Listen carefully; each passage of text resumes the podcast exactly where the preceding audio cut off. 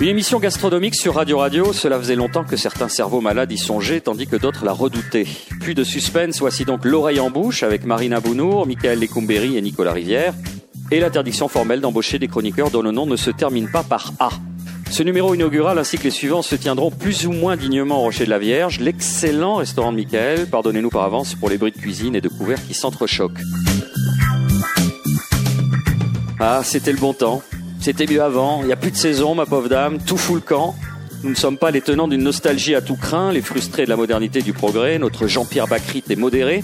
Mais on ne peut s'empêcher de se questionner sur l'évolution de la gastronomie. Et pour cela, nous avons décidé, à l'instar de nombreuses sociétés secrètes, de se réunir en conclave, voire en cénacle, où nos échanges seront empreints de mauvaise foi et de méchanceté gratuite. Alors sans lien de cause à effet, évidemment, je me tourne vers vous, Nicolas. Pour préparer cette émission, vous nous avez fait parvenir le chapitre d'un livre de Christian Millot, édifiant à plusieurs égards, on va y venir. Mais d'abord, histoire de planter le décor, on connaît finalement assez peu ce monsieur Millot, dont le nom est toujours accolé à celui de Go dans notre imaginaire, à l'instar de Decker qui se sent toujours aussi seul quand Black est au pute. Qui est ce Christian Millot tout seul? Ou plutôt, qui était-il? Alors, on le connaît pas, euh, ça c'est vous qui le dites, parce que les gastronomes ont tous au moins un ou deux ouvrages de Christian Millot euh, dans leur bibliothèque. Euh, Christian Millot, c'était un écrivain, journaliste, critique gastronomique, en fait, oui, comme vous l'avez dit, il, a, il est connu parce qu'avec Go, il a fondé euh, ce duo, le guide Go et Millot. Au départ, c'était une revue Mhm. de critique. Ils ont fondé un guide qui a eu un succès considérable mondial. Et puis surtout, ils ont euh, conceptualisé en quelque sorte la nouvelle cuisine française dans les années 70. Euh, une cuisine qui était en fait dépoussiérée de la farine, du beurre, de cette image des poissons en croûte euh, nimbés de, de sauce. Christian Millot, c'était aussi, euh, à mon sens, parce qu'il a disparu cet été. On- depuis février, on a perdu JP Jeunet, on a perdu Christian Millot, on a perdu euh, une certaine, euh, une incarnation de l'élégance à la française. Mon chat Et c'est pour ça que euh, il fallait, euh, me semble-t-il, euh, lui rendre hommage. Et surtout parce que on est ici au Rocher de la Vierge qui fait honneur à une cuisine incarnée, une cuisine terrienne, une cuisine du Sud-Ouest. Et Christian Millot, justement, avait sillonné le Sud-Ouest toute sa vie. Il en avait tiré un ouvrage qui s'appelle Dieu est-il gascon sous forme de question. Alors évidemment, vous avez la réponse. Euh, Évidemment que oui. voilà, il se promène, euh, il se promène, il se rapporte des anecdotes, des souvenirs, dont une notamment dans le Quercy, dans le Périgord, dans les années euh, 70, au cours de laquelle on, on croise des, euh, des êtres, euh, des individus, des cuisinières, des aubergistes et des plats qu'on a aujourd'hui, qu'on aurait beaucoup de mal, je pense, à retrouver. Donc ça veut dire, effectivement, comme je le disais dans l'introduction, c'était mieux avant. Bon, moi, je pense que c'était toujours mieux avant, mais je lance le débat. Alors justement, on va débattre de cela euh, avec avec vous, Marina. Euh, on parle donc du Quercy, on parle dans le dans le, le chapitre qui nous intéresse, on voit un politicien cadurcien, donc de Cahors, qui a- adore deux choses la bonne bouffe et serrer des paluches.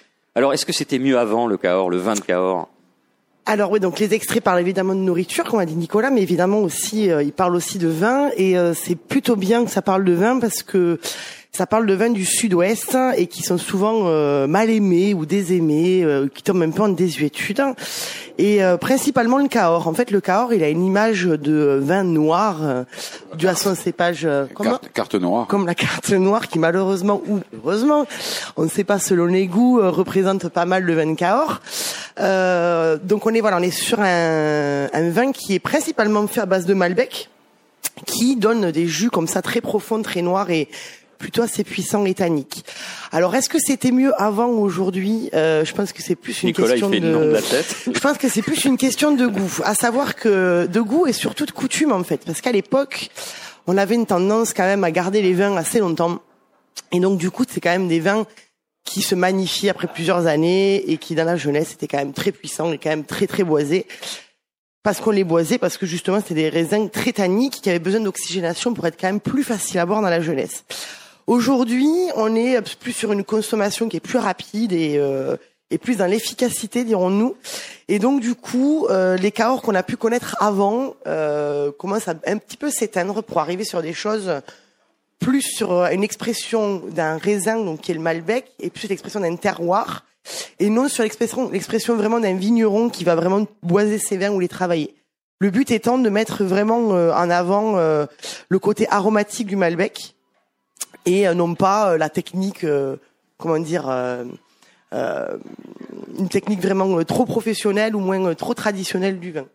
Donc avant ou maintenant, euh, ça dépend des goûts. Il y a des gens qui aiment encore les vins très puissants et très boisés, et ça, euh, on peut Non, pas. mais il nous faut, il nous faut un parti pris. Nicolas, c'est. Non, mais c'est pas qu'une question de, de bois. Je pense à Cahors. Pendant très longtemps, on a surtout fait des vins surextraits. La surextraction, c'est quand on pousse la macération euh, à son maximum, c'est-à-dire quand on laisse euh, le mou avec les baies. Et ça plaisait beaucoup. Ça plaisait beaucoup. Ensuite, on pigeait, on faisait des pisages, c'est-à-dire qu'on on, on immergeait le mou plusieurs fois par jour. On pouvait faire des remontages, on arrosait le mou. Vous voyez, vous vous figurez à peu près une cuve. Vous, vous voyez comment ça, comment oui, ça vaguement. fonctionne. Hein. C'est carré. Plus, Ou ronde, ça dépend. jusqu'ici, c'est Il y a bon. des cuves rondes aussi. Et plus vous répétez ces opérations, plus vous allez concentrer le vin. Et quand en plus, après avoir fait ça, euh, vous le passez dans le chêne, dans des 18 fûts, qui plus est neuf. Alors là, oui, vous avez ce qu'on a bu pendant des années, effectivement, à Cahors, mais pas qu'à Cahors, d'ailleurs, un, un peu partout, surtout à la, Bordeaux, beaucoup dans le sud de la France. surtout à Bordeaux, euh, surtout avec Parker à partir de 82, un millésime très solaire, qui a mis à la mode ces vins très très charpentés, euh, très boisés. Au- Aujourd'hui, on dit vanillé, voilà. Et c'est vrai que ça passe, Confituré aussi, ouais. ça passe de mode aujourd'hui. Tant mieux parce que euh, c'est vrai qu'aujourd'hui, c'était quand Oui, même et puis ça dépendait des goûts. Enfin, mon grand-père, on avait que des arbois à la maison. Mon grand-père ne buvait que des arbois, donc c'est que- que tout le contraire finalement de Des tout ça. très légers, très léger, très euh, clair. très peu donc c'est vraiment une question de goût, mais je pense que c'est en train de changer, ouais, tout ça. Enfin, dans les années 60 au Pays Basque, de l'arbois, je sais pas où tu pouvais en trouver, mais enfin, euh, Euh, Mon grand-père en trouvait, donc je veux. à Biarritz. Il était contrebandier Ouais, d'Arbois à Biarritz, euh, papy. Voilà. C'est bien qu'on ait commencé avec le vin, mais effectivement, euh, on évoquait rapidement ce chapitre euh, en particulier. Alors, euh, dans les pérégrinations de, de, de Monsieur Millot, euh, il arrive dans des villages euh, traditionnels, enfin, un petit village français classique qu'on imagine dans les années 70, et là, on a l'impression qu'à chaque coin de rue, finalement, se cache euh, une cuisinière de talent, euh, Nicolas Rivière. Alors, effectivement, c'était les auberges, c'est-à-dire que vous tapiez euh, à une porte. Enfin, moi, je, je parle de ça, j'ai pas connu, j'ai une connaissance livresque de, de, de tout ça. Vous tapiez à une porte et puis très souvent derrière, euh, il y avait une cuisinière qui vous accueillait. euh, parce qu'en fait, et Christian Millot le raconte au tout début de son chapitre, euh, au début du XXe siècle, vous avez des fermiers qui avaient vendu leur lopin de terre pour s'installer dans des villages, et donc il fallait bien trouver une occupation à cette ancienne fermière, et donc elle faisait la cuisine pour les artisans, le rémouleur qui était de passage, et donc le midi, ces maisonnées s'animaient en fait, et ça a perduré jusque dans les années 70, donc au moment où Christian Millot euh, euh, sillonne donc euh, le Périgord, les anecdotes sont, sont stupéfiantes. Bah, ce qui est génial, c'est qu'à chaque fois, eh, mais vous me prenez de cours, je sais pas ce que je peux faire, et en fait, la table se remplit de, choses absolument merveilleuses. Alors, je, je résiste pas au, plaisir de vous lire un, extrait de ce qu'il décrit. Donc, il est dans une de, de ces fermes slash auberge slash restaurant impromptu. Il dit le répertoire n'était pas renouvelable à l'infini, et quand on avait goûté son foie de canard au capre gratiné à la chapelure de pain de campagne, son foie chaud en cocotte au verjus de chasselas, son pastis au poulet et au salsifis, sa poitrine de veau, il ouvre la parenthèse, farci de chair à saucisse, lard maigre, jambon cru, mis de pain mouillé au bouillon, et servi avec tant de légumes différents qu'on avait l'impression que la brave dame avait vidé son potager. On ferme la parenthèse. Oui, quand on avait fait euh, connaissance de ces amusettes, on n'avait plus qu'à revenir pour se caler les joues d'une palombe entière, flambée à l'armagnac, coupée en quatre et mise à mijoter dans le jus de carcasse, des carottes et d'une réduction de vin rouge aux échalotes, ou bien d'un confit de porc aux champignons, ou encore d'une croûte aux truffes, foie gras et cèpes. Il ne restait plus alors qu'à recommencer. Absolument. Mais alors aujourd'hui, pour recommencer ça, euh, bon courage, hein, parce que pour trouver, Ça coûte euh, cher surtout.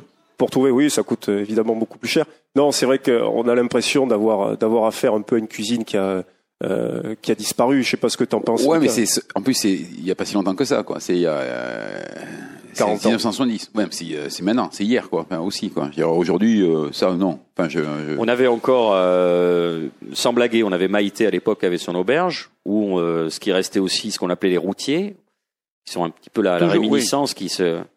Non, mais il y a, ça- y y Gary qui est pas loin, qui a changé complètement de, de fusil d'épaule, qui, qui, qui est allé à 30 km de Toulouse, qui, fait un peu- qui veut faire aussi un peu ça dans un petit village, euh, qui travaille le- un peu à l'ancienne aussi, je crois. hein. Mais sur un rayon de 150 km autour de Toulouse, à part Gérard Garrigue dont tu parles, où est-ce qu'on pourrait retrouver cette euh, cette tradition-là, cette cuisine-là?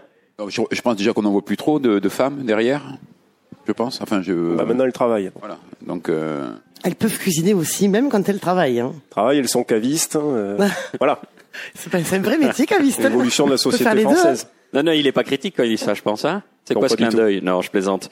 Euh, justement, vous évoquiez le, le fait que, que ça a disparu, que ça coûtait aussi euh, de l'argent. Alors, il- enfin, quel argent? On, on va le voir avec vous, Michael. Euh, C'était bien bon, Madame Coste. Il dit qu'est-ce que je vous dois? 8 francs, ça vous va? Elle ajouta la prochaine fois, si, si vous appelez, il y aura de quoi en plus. Alors 8 francs, est-ce que ça nous va pour un repas? 8 à 10 francs euh Ben, 8 francs avec toute l'inflation depuis, qui est de 635% à peu près, 600%, voilà. ça équivaut aujourd'hui à, à peu près à 10 euros.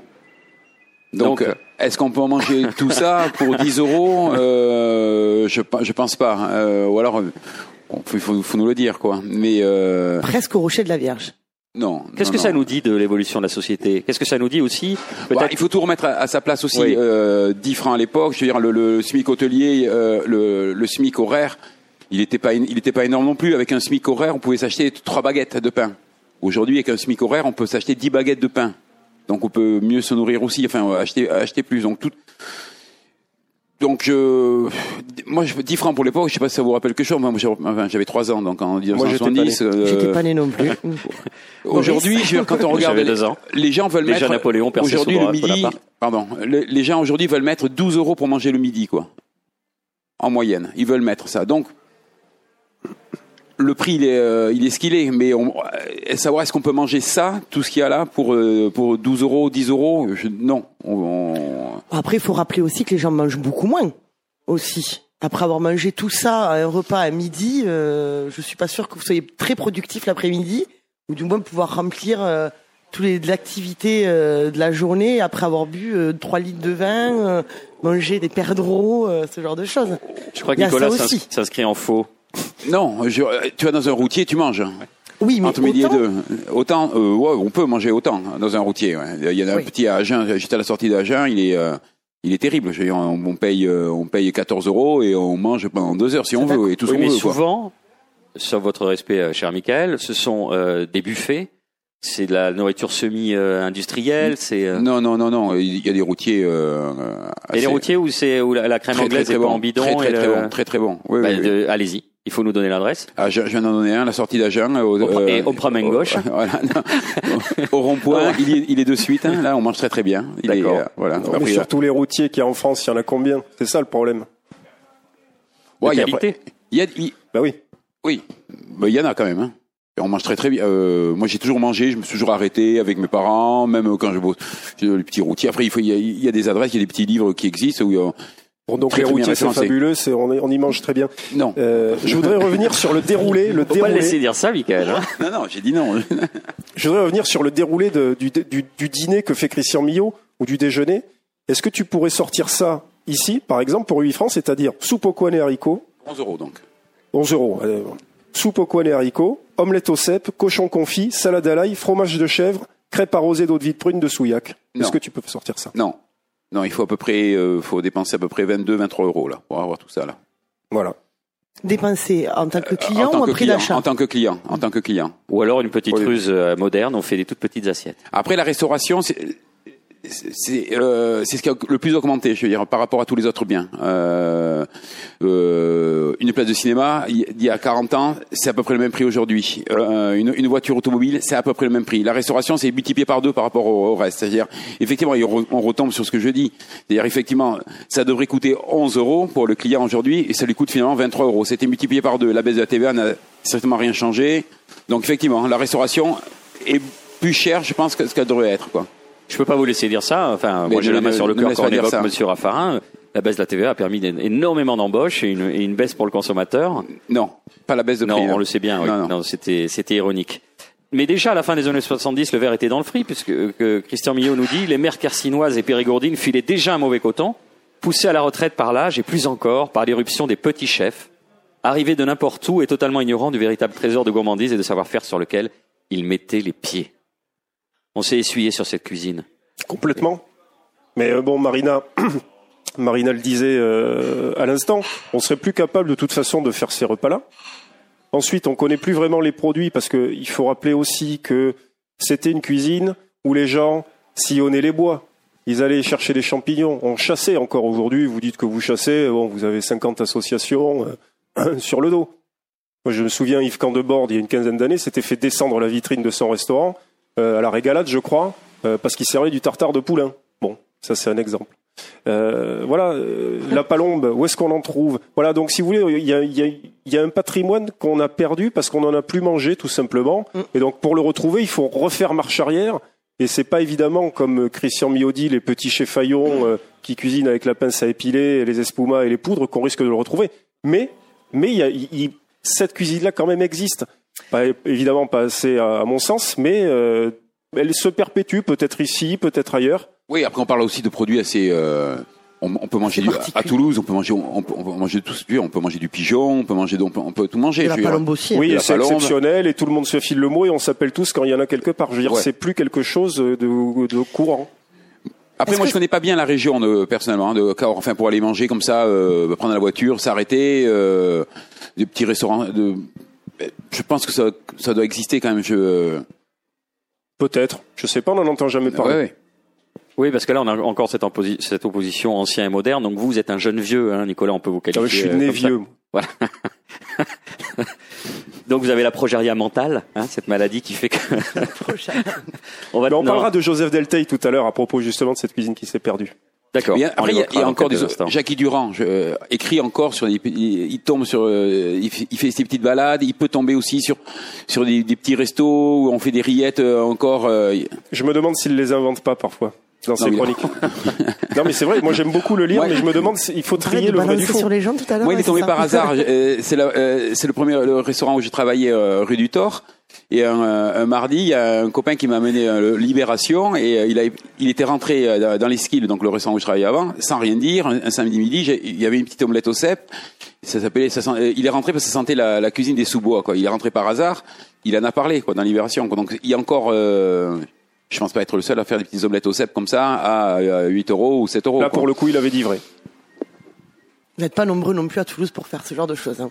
L'omelette Avec au cèpe à 8 euros ailleurs en Toulouse, il n'y a pas grand monde. Et quand vous allez trouver des omelettes au cèpe, ce sera soit des cèpes déshydratés, et elle sera pas à 8 euros, elle sera plutôt à 12, 14 euros euh, dans des, dans des, dans des grands restaurants où on voit bien les gens euh, à l'extérieur, à l'intérieur. Du côté des. Hugo. On est quand même plus, euh, des- pas que du côté Victor Hugo, mais effectivement, il y en a, il y a certains restaurants du côté Victor Hugo Il y a des abus, qui sont je- plus dans le matu vu effectivement que dans le dans le produit euh, de qualité et euh, de et de petits producteurs. Quoi. Ouais, mais il y a des abus. Aujourd'hui, je fais un cuisinier qui va acheter un, euh, un kilo de cèpe, il va, le- il va toucher à peu près entre 12 et 13 euros à l'achat. Voilà. Euh, dans une omelette au cèpe, on met à peu près 80-100 grammes de cèpe. Donc ça revient à peu près à- en cèpe, ça revient à peu près donc à 1 euro. Effectivement, si tu appliques un coefficient normal qui devrait être normal dans la restauration, c'est-à-dire une marge de 72%, en fait, tu as une multi- une multiplication par 4, tu multiplies par 4, avec 3 œufs, tu pourrais vendre une omelette au cèpe à 5 euros, tu gagnerais de l'argent. Oui, mais ça dépend si tu vas avoir un restaurant ou si tu vas avoir quelque chose qui est style un fonds d'investissement. Oui, oui, tout à fait. Non, mais Là aujourd'hui, les restos à Toulouse, ou du moins, on prend Toulouse parce que nous y sommes, mais même sur la France aussi, je, je trouve quand même que de plus en plus de restaurants sont montés plus par association de malfaiteurs ou de bienfaiteurs, c'est comme vous le voulez, mais c'est plus dans le dans le dans l'esprit de gagner beaucoup d'argent euh, avec des choses un peu superficielles, mais qui feront venir les gens, que de véritablement avoir des restaurants aujourd'hui. On a de vraies personnes. Il y en a encore, heureusement, et il y en a toujours qui se créent. Mais sur la masse, c'est quand même 80% des, des restaurateurs, du moins ceux qui créent des restaurants, parce qu'ils sont pas des restaurateurs, qui font ça pour surtout ça mettre un peu plein les poches sur un peu le dos du consommateur. Oui, c'est totalement. Alors on va se faire des amis là. On va se faire des amis, mais c'est une histoire d'offre et de hein. demande. Je vous raconterai, puisque vous, vous évoquiez tout à l'heure euh, Gérard Garrigue. Il y a quelques années, il avait monté à, à Vaquier euh, un, un restaurant euh, qui s'inspirait justement d'un livre du, du 15e ou 16e siècle qui s'appelait Le Ménagier, qui des conseils d'un- vieillard à sa jeune épouse de 15 ans. Mais ça, c'est une autre histoire. On, y reviendra probablement. Mais il expliquait la chose suivante. Pour, pour faire un petit peu la mouche du coche euh, par rapport à ce que vous venez de dire, euh, Marina, euh, si il mettait des plats un peu sophistiqués à la carte, les gens ne commandaient pas cela. Donc il y avait toujours un magret avec des patates, et à 70, 80, 90%, c'est ce que les gens commandaient. Donc à un moment donné, c'est bon, vous me direz, soit on est exigeant et on maintient ce niveau d'exigence et on fait Non, mais- découvrir au public euh, des plats et on, a une- une- un rôle de passeur, soit ben, on se dit à un moment donné, ça fait trois mois que je suis comme ça, euh, j'ai mes finances qui commencent à s'étioler, ben, je vais faire comme tout le monde, je mettrai Non, au moins attention. un des trois plats, un peu basique, un peu... euh, C'est pas une a- question de produits basiques. Hein. Le magret patate, c'est super bon. Oui, le je suis tout, c'est d'accord, d'avoir un mais bon magret, c'est- une bonne patate, et pas le faire payer le prix d'un tourneau de Rossini, en fait. C'est vrai. C'est ça Mais- surtout. C'est vrai, mais c'est relativement simple en termes de cuisine. C'est ça que je veux dire. C'est quelque chose Bah, qu'on sauf peut si voir. tu mets du foie gras dessus, là tu peux. Oui. Non, je veux dire, tu vas- de canard Rossini, tu, si tu tu, vas à côté, tu vas pas loin, tu vas à la, on peut citer des noms de restaurants ou pas? Oui, euh, tu vas, tu vas à la compagnie française, tu, euh, tu commandes un magret Non, non, mais je parle de. Tu prends, on parle Moi, du j'y vais magret. pas à la compagnie non, mais française. si, si tu vas. Tu, tu commandes- extraordinaire. Tu commandes un, mag- un, ma- un magret avec, euh, je sais pas, allez, un petit, une petite, un petit fruit confit, enfin, je sais pas, ils doivent le servir comme ça. C'est, c'est pas un magret que tu reçois déjà, c'est un tiers d'un magret et t'es à 20, t'es à 24 euros, quoi. Donc, euh, là, comme, là, je ce rejoins que je Marina. Donc, c'est, euh, C'est pas normal. c'est pas normal. Bon, il semblerait qu'on soit tous d'accord. Alors, pour euh, continuer avec une autre question qu'on va laisser en suspens, une petite pause musicale avant de repartir sur des chapeaux de roue dans la mauvaise foi et le jugement expéditif, bien sûr.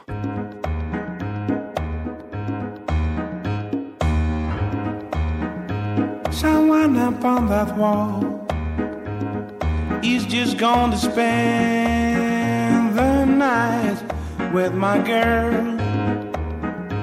That's what I'm talking about. That's why I'm gonna blend this child wall between reality and fantasy.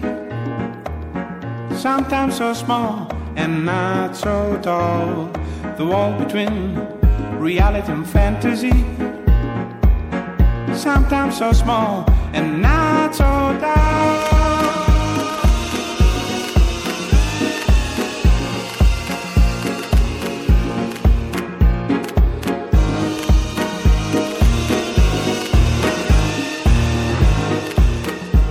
I've into your eyes, and they should make me feel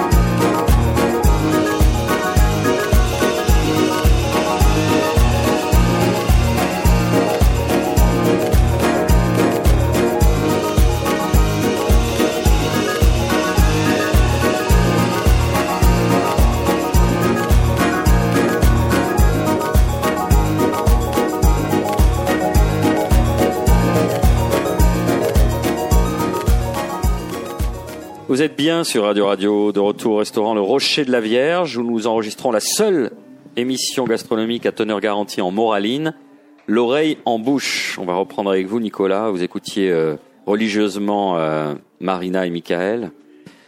Oui, tout à fait. En fait, je pense qu'il fallait rebondir aussi sur un élément qu'on n'avait pas évoqué. C'est pas simplement, je pense, euh, la gastronomie qui a changé ou la cuisine, mais c'est aussi l'alimentation en général, la façon dont on se nourrit, la façon dont on achète aussi euh, ce qu'on mange. Aujourd'hui, euh, c'est vrai que et la, parenthèse que fait Millot sur les années 70, elle est intéressante parce que c'est à ce moment-là que la grande distribution va littéralement exploser euh, en France. Et aujourd'hui, avant de savoir comment on cuisine, je pense qu'il est intéressant de savoir ce qu'on achète, où on l'achète, à qui on l'achète. Euh, et ça, ça conditionne un peu tout. On sait aussi qu'on passe de excusez-moi, mo- j'ai Perico Légas là dans l'oreillette qui me dit que Non, et c'est vrai que Jean-Pierre n'est plus là. c'est vrai, c'est vrai aussi qu'on passe de moins en moins de temps à table. Marina là aussi euh, avait raison. qu'on passe de moins en moins de temps à table aussi en cuisine et que donc euh, tout ça correspond à des évolutions sociologiques, euh, correspond à une évolution de la société pas que française, occident- occidentale en général. Et on peut pas simplement euh, parler du cep qu'on trouve plus, euh, de la palombe qu'on a du mal à trouver, etc. C'est aussi la façon de se nourrir et de, de consommer. C'est génial, vous faites les questions-réponses. Euh, Il y a un quart d'heure, vous étiez là, c'est tout fout le camp, c'était mieux avant, on trouve plus de palombe. Et maintenant, vous relativisez avec une explication sociologique. Je relativise pas du tout. Ah. J'élargis le propos pour dire que c'est pas simplement dans les cuisines des restaurants que les choses ont changé, c'est aussi dans les foyers, euh, dans les écoles où on mange mais n'importe quoi. Je veux dire, enfin, il y a eu un petit retour euh, depuis quelques années. Mais moi, ce que j'ai mangé euh, pendant euh, quasiment euh, 18 ans au fil de ma scolarité, je pourrais plus jamais le remanger. Non, parce qu'il y avait des cuisines déjà. Il y avait? On Il y avait faisait manger. cuisines. Il y avait des cuisines dans les dans les lycées, dans les collèges. On faisait à manger déjà. Oui, avant. Mais moi, Oui, ce que j'ai connu, c'était du Sodexo ou etc. Enfin, c'était euh, Ah, il y avait des cuisines à. Moi, j'étais à Fermat, il y avait des cuisines. Vous êtes monsieur. vraiment jeune. Moi, j'étais à Bellevue, il y avait des cuisines. Oui. Et donc, tu mangeais des cèpes tous les midis, de la palombe. Non, euh, non, pas du tout, non. Ah non, non. Non, des haricots Oui, et puis tout a changé aussi. Les années 70, c'est le c'est le, c'est le premier, euh, le- c'est un Wimpy, un Wimpy, je crois, en, en hamburger qui arrive à Paris dans les années 70. Donc tout change, tout arrive. Aujourd'hui, c'est 40% de la, de, de, de la restauration en France, c'est de la restauration euh, rapide aussi. Euh, tout, a changé en 50 ans. ce qui est intéressant dans votre remarque, c'est que par exemple Michel Régla, qui est le plus grand franchisé McDonald's de la région et de France, ses parents possédaient euh, le, McDonald's qui fait l'angle Capitole. Euh, j'ai oublié le nom, mais c'est un nom de type italien, genre le Tortoni. Exactement, qu'on voit d'ailleurs parce qu'avec le serpent qui se mord la queue dans le McDonald's qui a placé Skirol, il y a des il y a des images et des photos en grand format de Jean Dieu Z où on voit justement la vie de l'époque, des années 70-75, 60-70. Pour la petite anecdote, ces photos, on peut les voir au Gigot. Euh, en ce moment euh, le restaurant qui est place Victor Hugo. Un cadre peut-être plus, plus, sympa en termes de gastronomie que, le McDo? Oui. Ça c'est certain. Et donc euh, ce que je veux dire par là, c'est euh, lui-même qui était issu d'une famille de restaurateurs, qui était à l'école hôtelière avec Gérard Garrigue, qui, a une tradition de restaurant, s'est dit bah il a fait le forcing pour que cette franchise s'installe. On doit être à la fin des années 70, début 80. Oui. Donc, euh, c'est une évolution sociétale. Enfin, je, moi, je suis Ah, sociétal, car ça y est, le gros mot est, est lâché. Sociologique, ça te suffisait pas.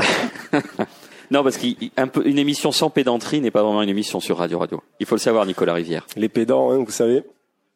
Bon, on devrait en parler d'ici la fin de l'émission. On devrait encore faire du name dropping puisque déjà on n'a pas on n'a pas chômé. hein. Ah, si on parle de gastronomie, on va forcément croiser des pédants à un moment donné. Il va falloir en parler. Alors peut-être qu'on est les, des pédants qui s'ignorent, on est les Monsieur Jourdain de la pédanterie, c'est voilà, et qu'on risque de se faire attraper. On est toujours le compte de quelqu'un. Donc évolution sociologique, pardon, changement de. Alors c'est quoi? On doit tous se, se mettre aux AMAP, euh, on doit euh, passer en bio. Moi je me souviens à l'époque, j'étais étudiant. euh, euh, la ville de, je crois que c'était Mirepoix, qui était passée euh, 100% bio déjà il y a 20 ans, sans surcoût particulier, sans grand barouf, sans rien. Donc aussi, on peut montrer l'exemple. Je ne vais pas faire un débat bio, euh, raisonné, machin, mais de dire, euh, Ouais, mais il y a plein, y a, enfin, on n'est pas là pour donner des recettes aussi de fin de vie euh, aux gens, quoi. Mais euh, si tu vas acheter des légumes, si tu vas, non, tu parlais de la grande distribution. Je veux dire, si tu vas acheter des carottes, tu vas, je sais pas où, n'importe où.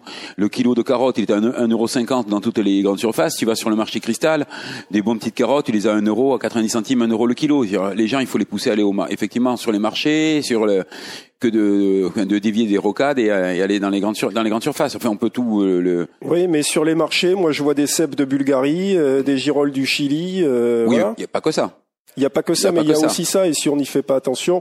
Et puis, bon, ça c'est une tarte à la crème, ça fait des années qu'on le répète, mais la saisonnalité des produits. Moi, quand je vois des, des, des étals de tomates, où il y a, y a Oui, une oui. tonne de tomates au mois de janvier sur le marché du cristal, je- ça, Ça il y fait a longtemps quelque chose qu'il qui y a de m'échappe. saison pour les tomates. hein. Oui, mais il Même en faudrait. été, elles sont pas bonnes. hein. Donc euh, déjà, Ah, mais de tout... 90% Enfin, du avant même, sont pas bonnes. avant même de parler de- du, du- du goût qu'elles ont, euh, je pense que le- la première des choses à faire, c'est de, de respecter les saisons.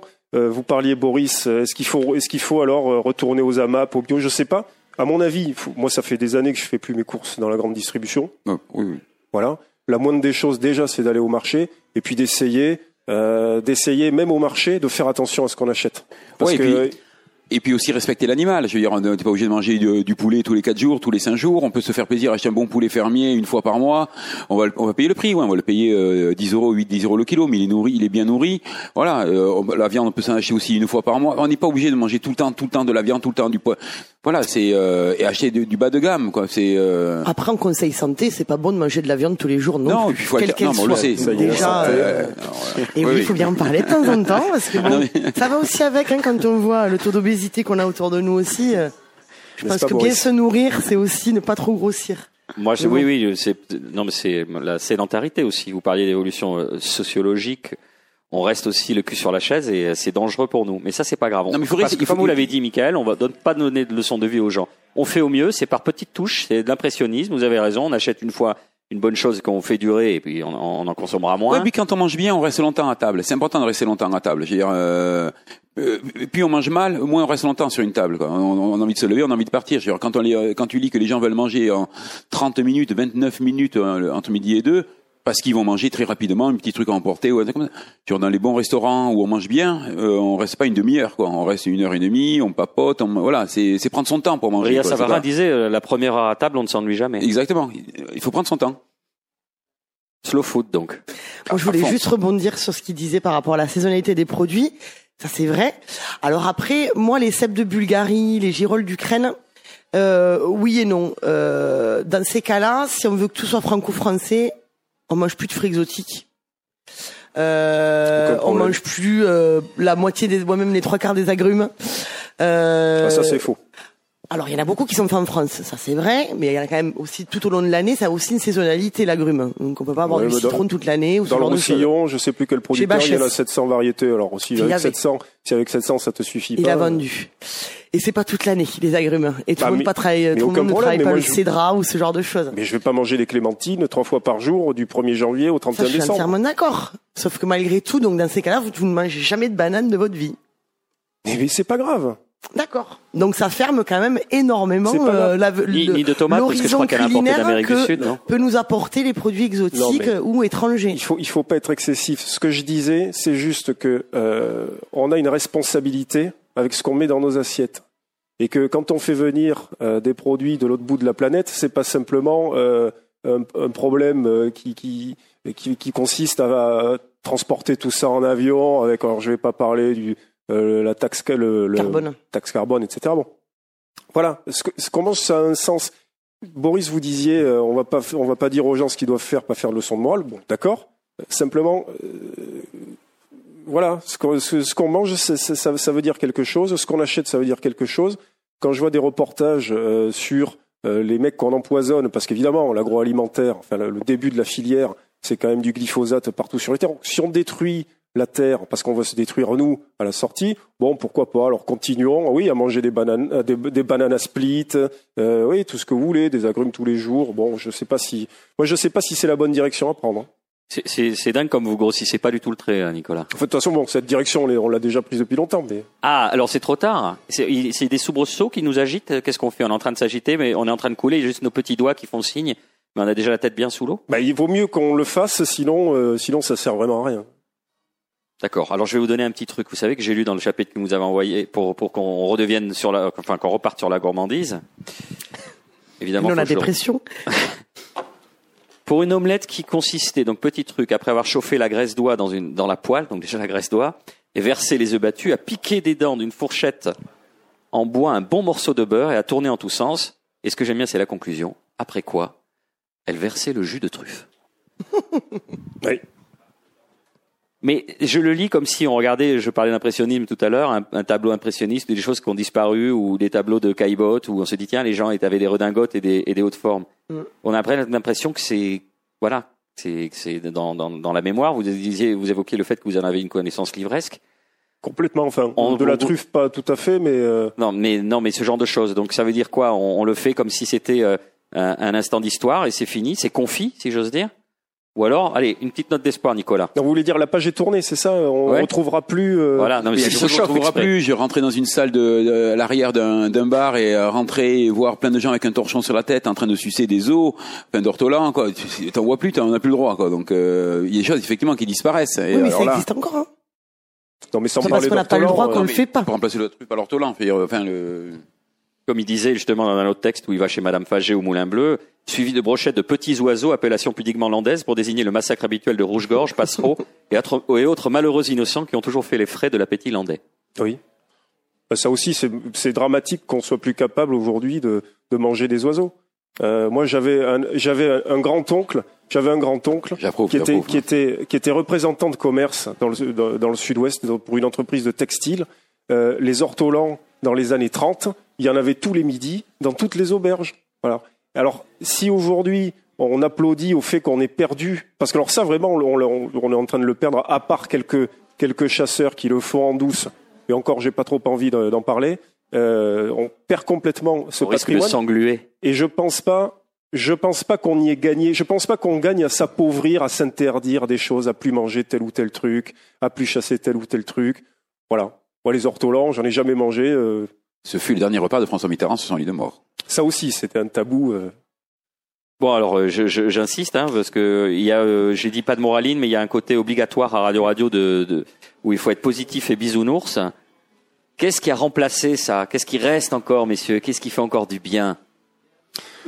Moi, j'ai une adresse. On vous écoute. Bernard Daubin à Dax. Alors avant, il était à Montréal du Gers. Il n'a pas tout à fait abandonné son restaurant. En fait, il était, il l'a mis en, en stand-by, hein, pour, euh, pour parler moderne. Je note Bernard Dorin à Dax. Bernard Daubin, qui était au marché friand à Dax, ça s'appelle l'étal du friand. Et euh, pour la petite histoire, euh, il fait encore des, euh, le canard sur le coffre. C'est-à-dire qu'il ne lève pas euh, Les magrets. les, les magrets. Euh, je crois d'ailleurs que c'était euh, c'était un chef occitan qui avait... euh, c'était André Daguin, si... si, Oui. si Probable. Oui, quelle, quelle origine de, de- Et j'ai vu, j'ai vu faire ça cet été euh, à Dax devant des clients, faire cuire, euh, le, faire rôtir le canard sur le coffre. Tout le monde s'extasie dessus parce que personne ne l'a plus vu en fait depuis très très longtemps et c'est tout un spectacle de voir ça. Et lui, par exemple, entre autres, c'est un des derniers chez qui on mange une nourriture enracinée, une nourriture qui a un sens parce qu'elle sait, euh, les, on sait d'où ça vient quoi. Au vrai prix? Oh oui, c'est euh, de mes, Le canard sur le... Enfin, le, le- tu, tu l'as à la tour d'argent, tu, tu l'as à la tour d'argent, mais... C'est canard au sang, hein, un tour d'argent. Oui, non, mais ils font Bah, cuire plus maintenant. Quoi qu'il en Oui. soit, le, le, le canard, il est cuit sur le coffre. Il y a 20 ans à l'auberge à l'auberge du bout du la monde. maison, hein, les canards. sur À le l'auberge du bout du monde il y a 20 ans, c'est le canard sur le coffre, je- j'en mangeais régulièrement. Voilà. Mais aujourd'hui, on n'en trouve plus de ça. Et quand on en retrouve, on a l'impression que c'est quelque chose d'extraordinaire. Donc ça veut bien dire que si on, on- on a l'impression que c'est extraordinaire, c'est qu'il nous manque quelque chose en fin de compte. Après, c'est un peu cyclique aussi. Je pense que la, restauration ou la cuisine, c'est un peu comme, entre guillemets, la, la comparaison est un peu pompeuse, mais un peu comme la civilisation. C'est-à-dire qu'en gros, malgré tout, ces recettes-là, elles sont, on a l'impression qu'elles sont perdues, mais on en parle encore. Donc déjà, ça veut dire qu'elles, un, elles ne le sont pas perdues. De deux, si elles ne le sont pas, c'est que, effectivement, on a quand même toujours attaché à une certaine nostalgie, à un amour de, des vieilles choses comme ça, et que une bonne recette, comme un beau tableau, comme une belle musique, elle traverse le temps. Même si on a peur qu'elle disparaisse, au final, elle disparaît pas et que euh, quand on a touché entre guillemets euh, ce que nous on appelle l'apogée dans la cuisine qui était la cuisine d'ancien temps on retombe un petit peu ben on perd un peu certains repères pour au final des années plus tard finir par les retrouver aussi on a de plus en plus de personnes moi je vois je suis une de la trentaine euh, dépassante et j'ai plein d- et ouais j'ai pas l'air hein. et j'ai plein d'amis à moi qui euh, ben, qui cuisinent de plus en plus qui font en sorte d'avoir des cuisines dans leur appartement euh, pour qu'ils puissent faire des choses chez eux, euh, qui font de, de qui vont de plus en plus au marché. Euh, travaillant moi-même au marché Victor Hugo, euh, je vois de plus en plus de jeunes y venir pour faire leurs courses. Donc c'est pas si perdu que ça au final. Ah, mais Et moi, en même temps, dans la nouveauté, il y a pas tout de mauvais non plus. Je veux dire, après la cuisine de l'époque était super bonne.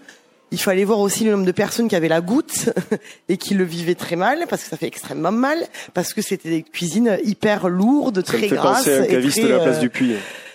non, me. Enfin, même si j'aime beaucoup cette personne, je ne pense pas que nous nous ressemblions beaucoup. Enfin bref, je sais pas. Après, je pense que ce- c'est comme ces maires enfin, dont, dont on parle dans, l'extrait. là. C'est les cuisiniers qui doivent amener tout ça des restaurants. Il faut continuer à, à cuisiner des tripes. Il faut, qu'on- il faut c'est à nous à, à continuer. Quoi. Les, euh, les gens, ils, s'échapperont pas. Quoi. Ça restera. D'ailleurs, ici, tu, tu en cuisines beaucoup. Oui, mais il n'y a pas comme. Oui, on beaucoup, mais euh, du, du pied de cochon, des pieds de veau, de la langue. De, oui, effectivement. Quoi. Le produit tripier, c'est d'une importance dans la cuisine française, enfin, gustative euh, énorme. Quoi. À Toulouse, tu es un des seuls à faire la fraise de veau encore. Servir la fraise de veau. À resservir, ouais. Oui, parce que Oui. c'est interdit. Oui, fait, tu l'as aussi à la pente douce. Il, il fait sa petite cassolette, il la change en fonction des, euh, des arrivées de trip. Genre, euh, ouais, euh, Rien que d'en parler, ça me donne faim. Tu as une, une petite recette là ou euh, des conseils de préparation de la fraise de veau? La fraise de veau, ben, tout, tout simple. Tu, euh, la- la- c'est le- sauce poulette, quoi. Enfin, tu fais, euh, tu fais blanchir tes, euh, tu vas au marché déjà, tu achètes ta fraise de veau, quoi, à ton tripier. Euh, Donc déjà, c'est une gageure, ça. À la il y a que le tripier, il y a que le tri- il y a que le tripier qui peut vendre, qui peut vendre ça. Je veux dire. Enfin, la, la fraise, oui, il y a que le tripier qui peut vendre ça. Euh, tu les fais blanchir euh, 20 minutes. Tu les nettoies, tu enlèves les petits euh, bouts de graisse et à côté tu fais euh, un petit bouillon, au vin blanc, euh, tu fais réduire, tu peux mettre des, des petits champignons, un peu de moutarde, ça réduit bien. Tu fais cuire de l'autre côté euh, ta fraise de veau dans un bouillon, pareil, à peu près une heure. Et à la fin tu rassembles tout, tu mets un peu de crème fraîche et voilà, c'est tout simple. On passe à table? Avant de passer à table, je vous propose qu'on fasse une euh, deuxième petite pause musicale et j'ai un gros débat qui suit, ça va être énorme, on va s'empoigner, on va probablement soulever la table et, et à la fin on se réconciliera autour d'un bon plat. C'est parti.